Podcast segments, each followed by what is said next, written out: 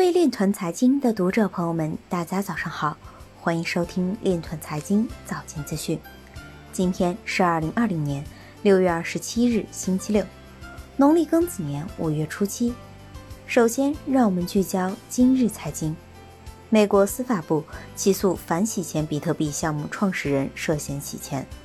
日本著名传统金融机构进军交易所，探索房地产代币化。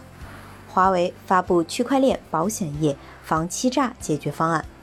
重庆男子用比特币从国外购买大麻叶吸食被捕，判处有期徒刑六个月，罚金人民币一万元。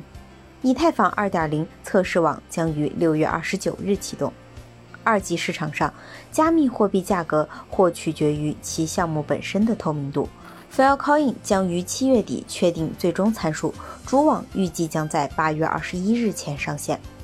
Uphold 将支持拉丁美洲用户使用加密货币购买亚马逊等公司的股票。Libra 协会副主席表示，并未完全放弃锚定多种货币的 Libra 设计，在积极尝试与监管机构沟通。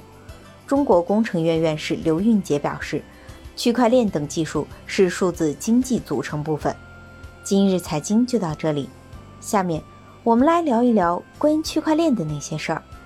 据云南网消息，中国云南自由贸易试验区红河片区挂牌成立以来，利用互联网加区块链技术，助推中越边民互市贸易加速发展，成为全国首创，将带动十万边民增收致富。此次全国首创的互联网加区块链加跨境结算业务的改革。就是为了全面打破信息壁垒，实现信息共享，降低交易成本，降低监管风险。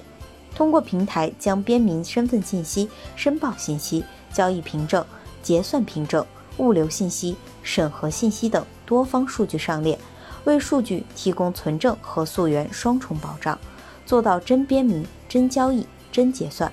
中越边民可在平台开展网上预约预售、场所交易。跨境结算、区块链存证等，实现信息互联网向信任互联网的跨越。以上就是今天链团财经早间资讯的全部内容，感谢您的关注与支持，祝您生活愉快，我们明天再见。